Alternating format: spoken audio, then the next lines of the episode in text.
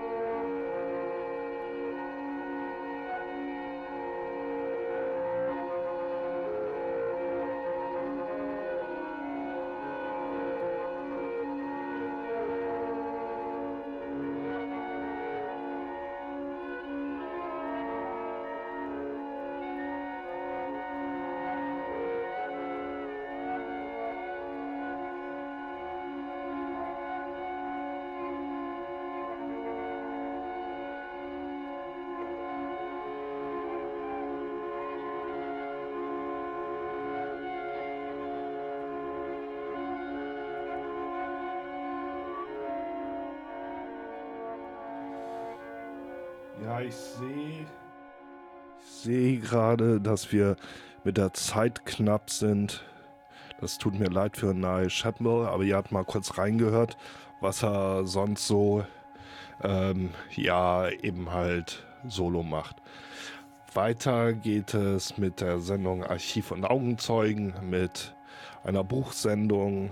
Verschiedene Bücher werden besprochen. Bis gleich.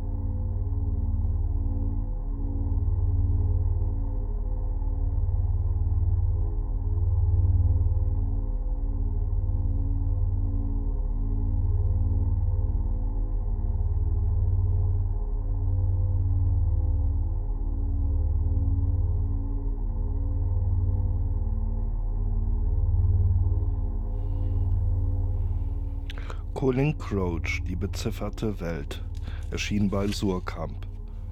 Der Ausgangspunkt des neuen Buches von Colin Crouch ist das Verschwinden und das Nichtbeachten von Expertenwissen im Neoliberalismus.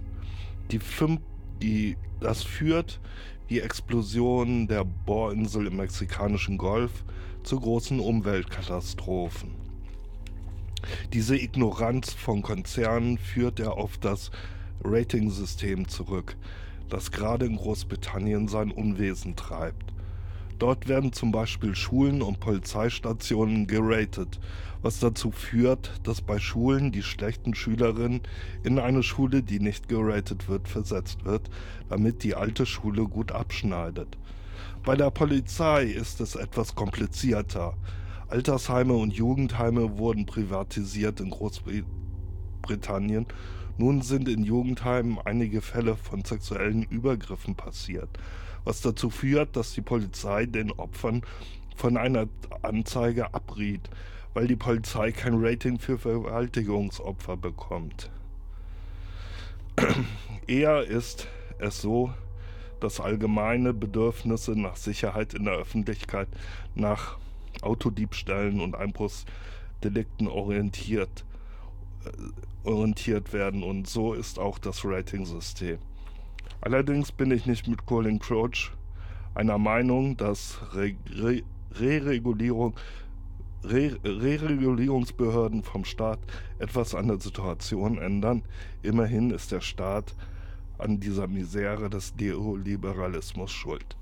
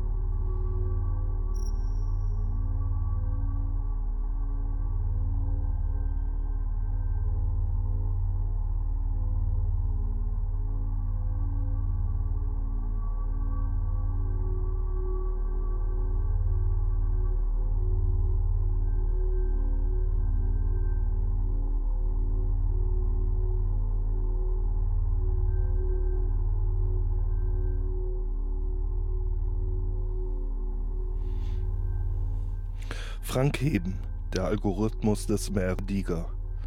Frank Heben gehört zu einem der besten deutschsprachigen Science-Fiction-Autoren und veröffentlicht nur in kleinen Verlagen.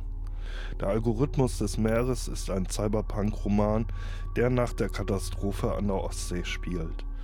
Eine kleine Enklave von Frauen und Männern sichern sich das Überleben durch einfachste Technik.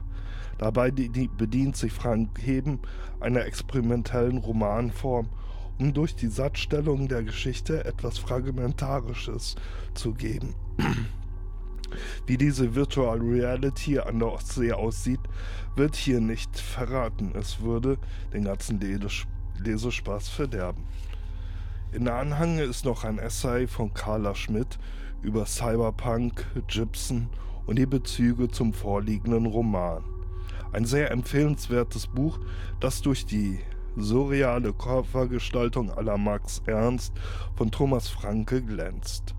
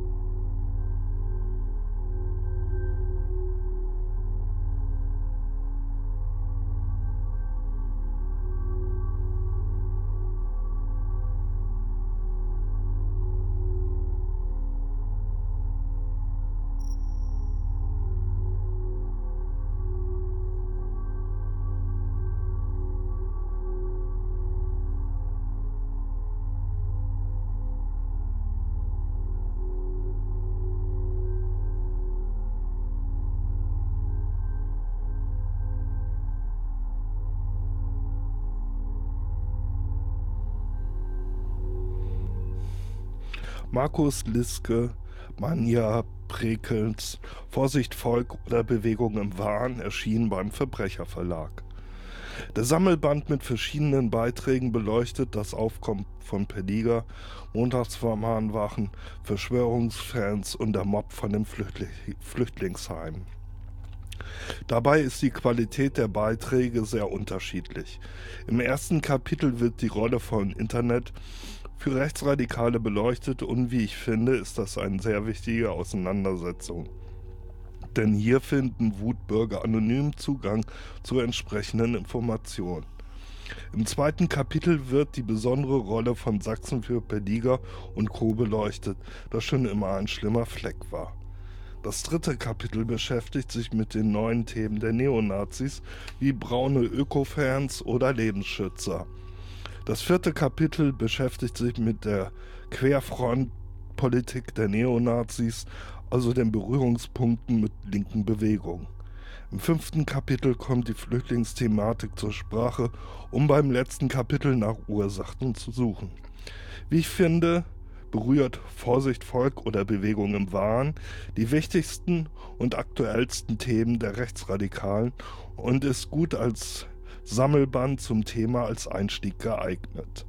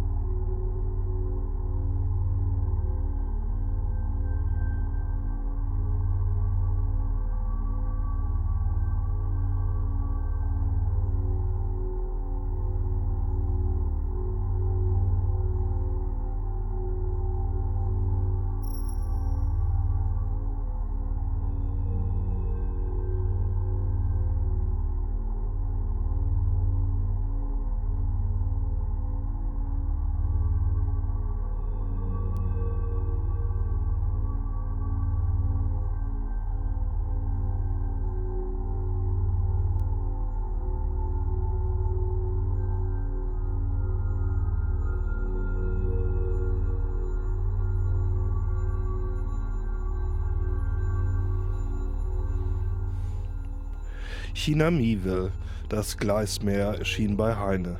Ich mag die Bü Bücher von China Miewel total gerne, weil sie eine sehr unorthodoxe Mischung aus Fantastik und Fantasy sind, so auch hier. Die Geschichte spielt in einer Welt, in der alle Verbindungen durch ein Gleismeer hergestellt werden und die Ähnlichkeit mit Hermann Melville Moby Dick ist nicht zufällig.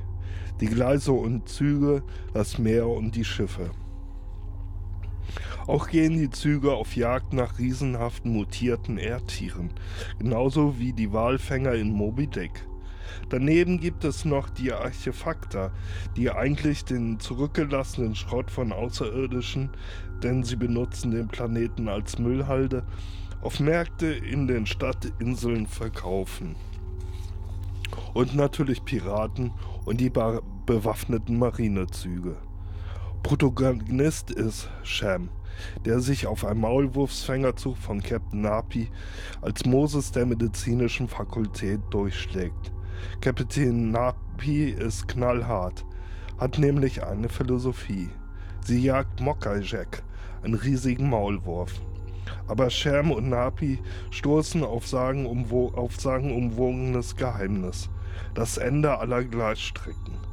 Man hofft, viel Reichtümer zu finden, und kurzum sind alle hinter Sham her, der wohl das Geheimnis zu kennen scheint.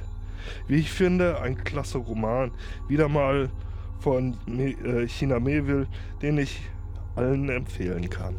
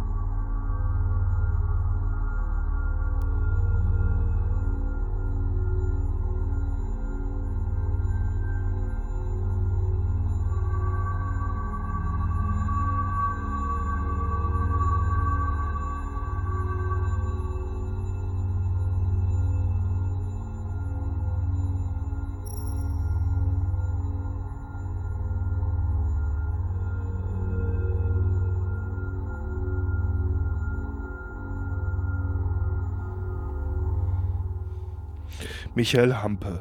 Tunguska oder das Ende der Natur erschien bei DTV. Das Buch beginnt mit einem toten Gespräch ehemaliger Naturwissenschaftler, die sich über Ereignisse in Tunguska hauptsächlich unterhalten. Dort soll ein Meteor in der sibirischen Steppe eingeschlagen sein oder auch nicht. Angelehnt an die philosophischen Gespräche der antiken Griechen können die Ansichten über Tunguska und der Natur nicht sein.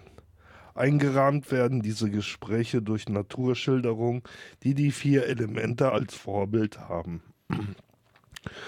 Das zwei Drittel des Buches führt zu einigen Betrachtungen über die Natur von eigenen Betrachtungen von den, über die Natur von Michael Hampe. Dieser stellt fest, dass aufgrund der sokratistischen Trennung zwischen natürlichen und guten Gründe Gründen heute eindeutig die Naturwissenschaften in Vorteil sind. Man weiß heute nicht mehr, was das beste Leben ist, was Sokrates noch wusste. Allerdings plädiert Michael Hampe für eine Zusammenführung von natürlichen, von den natürlichen und den guten Gründen. Kurzum, er will auf eine neue Leiblichkeit hinaus. Die stellt er sachkundig dar und bringt sogar Beispiele aus der Psychologie, um Argumente für ein neues gemeinsames Leben zu finden. Sein Schreibstil ist sehr ausführlich und kreist um die Themen, so dass man langsam an seine Gedanken herangeführt wird. Meine Empfehlung.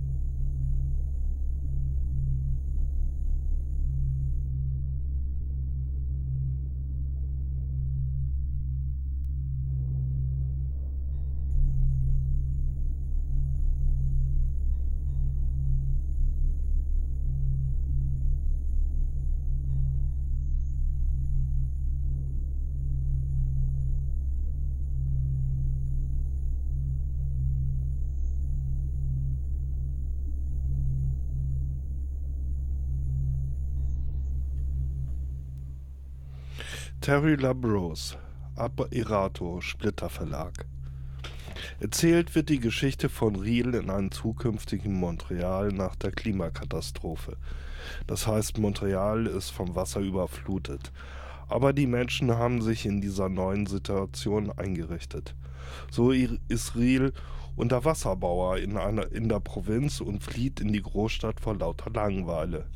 Dort in Montreal ist gerade ein Aufstand von Rebellen, die einen Platz besetzt halten, im Gange, weil ein Konzern, der durch Verjüngungsspritzen ein langes Leben ermöglicht, schuld am Tod eines Mädchens ist. Diese Rebellen verlangen von der Regierung, dass jeder Bürgerin in den Genuss der Verjüngungsspritzen kommt. Riel beobachtet eine geheimnisvolle Fremde, die als Top-Terroristin gesucht wird und ist schon mittendrin im Abenteuer. Dabei gerät er zwischen den Fronten, weil er die junge Neve liebt und bei der Räumung der Platzbesetzung ein Offizier der Polizei das Leben rettet. Auch die Identität der unbekannten Top-Terroristin, die, Einzelkampf gegen, die einen Einzelkampf gegen die Konzernleitung mit mutierten Superkräften führt, wird gelüftet. Der Konzernchef heuert Yakuzas an, die die geheimnisvolle Fremde töten sollen. Die Situation eskaliert in allen Richtungen und es stellt sich heraus, dass die Verjüngungsspritze fehlerhaft ist und die Fremde zu Recht die, und die Fremde die richtigen Stammzellen besitzt. Ein mörderischer Kampf entwickelt sich zwischen allen Parteien und der Konzern bis hin zur Konzernspitze und findet sein Finale. Mit der Imperator ist Terry Lambrose eine sehr unterhaltsame, kurzweilige Graphic Novel gelungen, die durch detaillierte Zeichnung und schöne Farbgebung glänzt.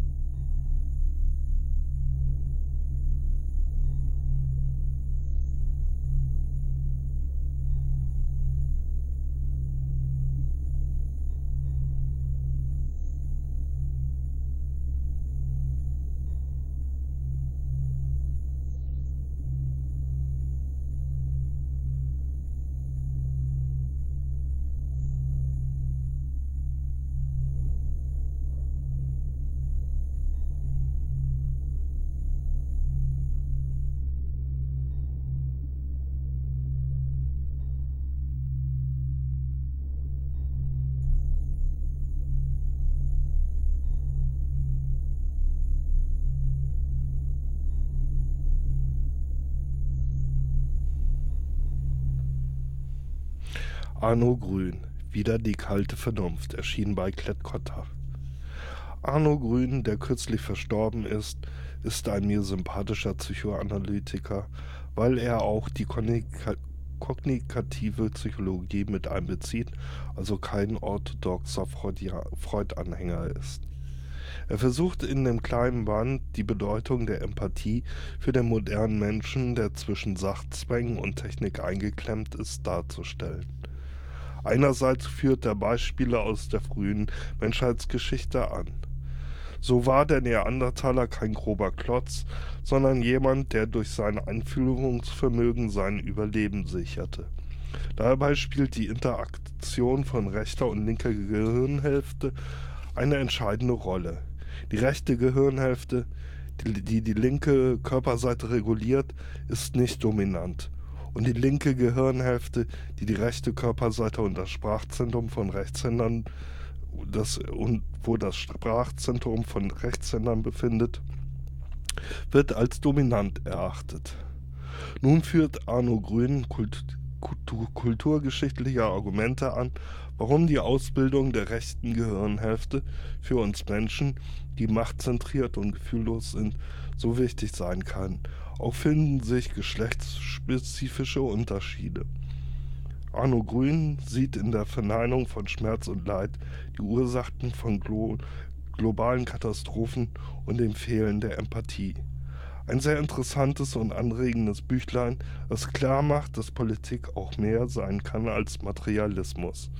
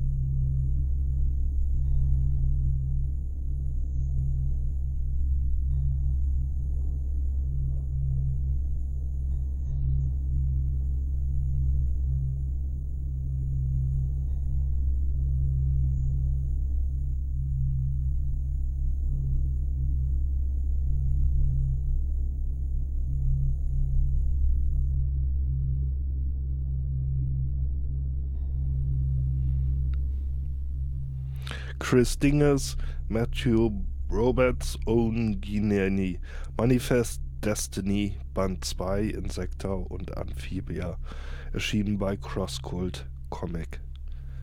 Der Handlungsrahmen der Mystery History Serie ist die tatsächliche Expedition von Meriwether Lewis und William Clark im Mai 1804, um einen Landweg zum Pazifik in den USA zu finden. Man kann durchaus auch mit Band 2 einsteigen, da in Rückblenden nochmal die Geschichte rekapituliert wird. Mit einem Schiff durch verschiedene Flusssysteme bewegt sich das Expeditionskorps das aus ehemaligen Straflingen, Sträflingen und Soldaten sowie einigen Gästen, die aus einem Fort gerettet wurden, durch eine monströse Landschaft, die aus Rieseninsekten und Amphibien besteht, fort. Dabei spielt mysteriöse künstliche Bögen in der Landschaft, von denen das Böse auszugehen scheint, eine besondere Rolle. Auch, auch trifft man auf einen Indianerstamm in der Wildnis. Der sehr detaillierte und authentisch gezeigte Stil mit Splatter-Elementen unterstützt die realistische Grunderzählung der historischen Begebenheit.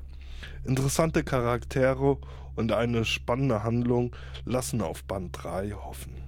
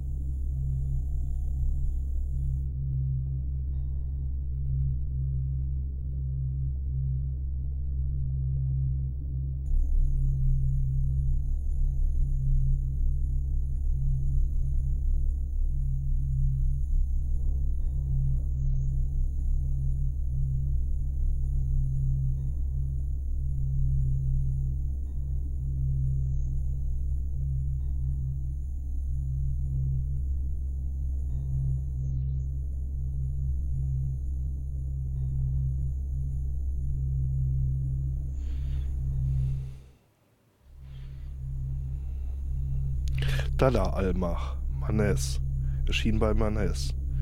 Der Dada Allmacht von Manes hat nichts außer dem Namen mit der Publikation mit gleichen Namen von Richard Hülsenbeck gemeinsam.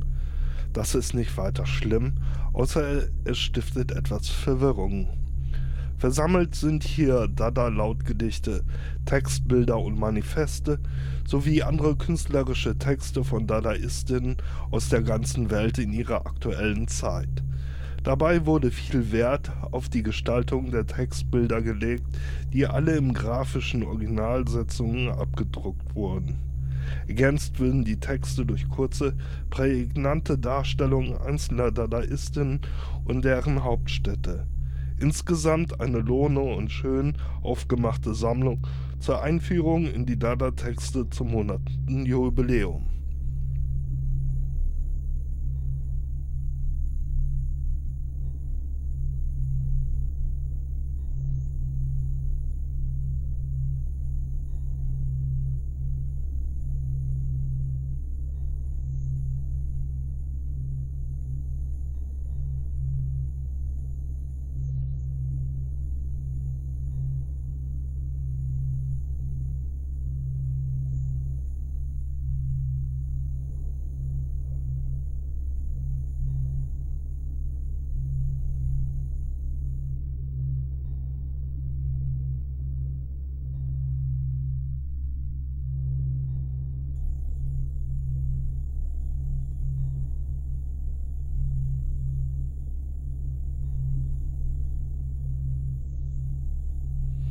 Ja, das war heute alles.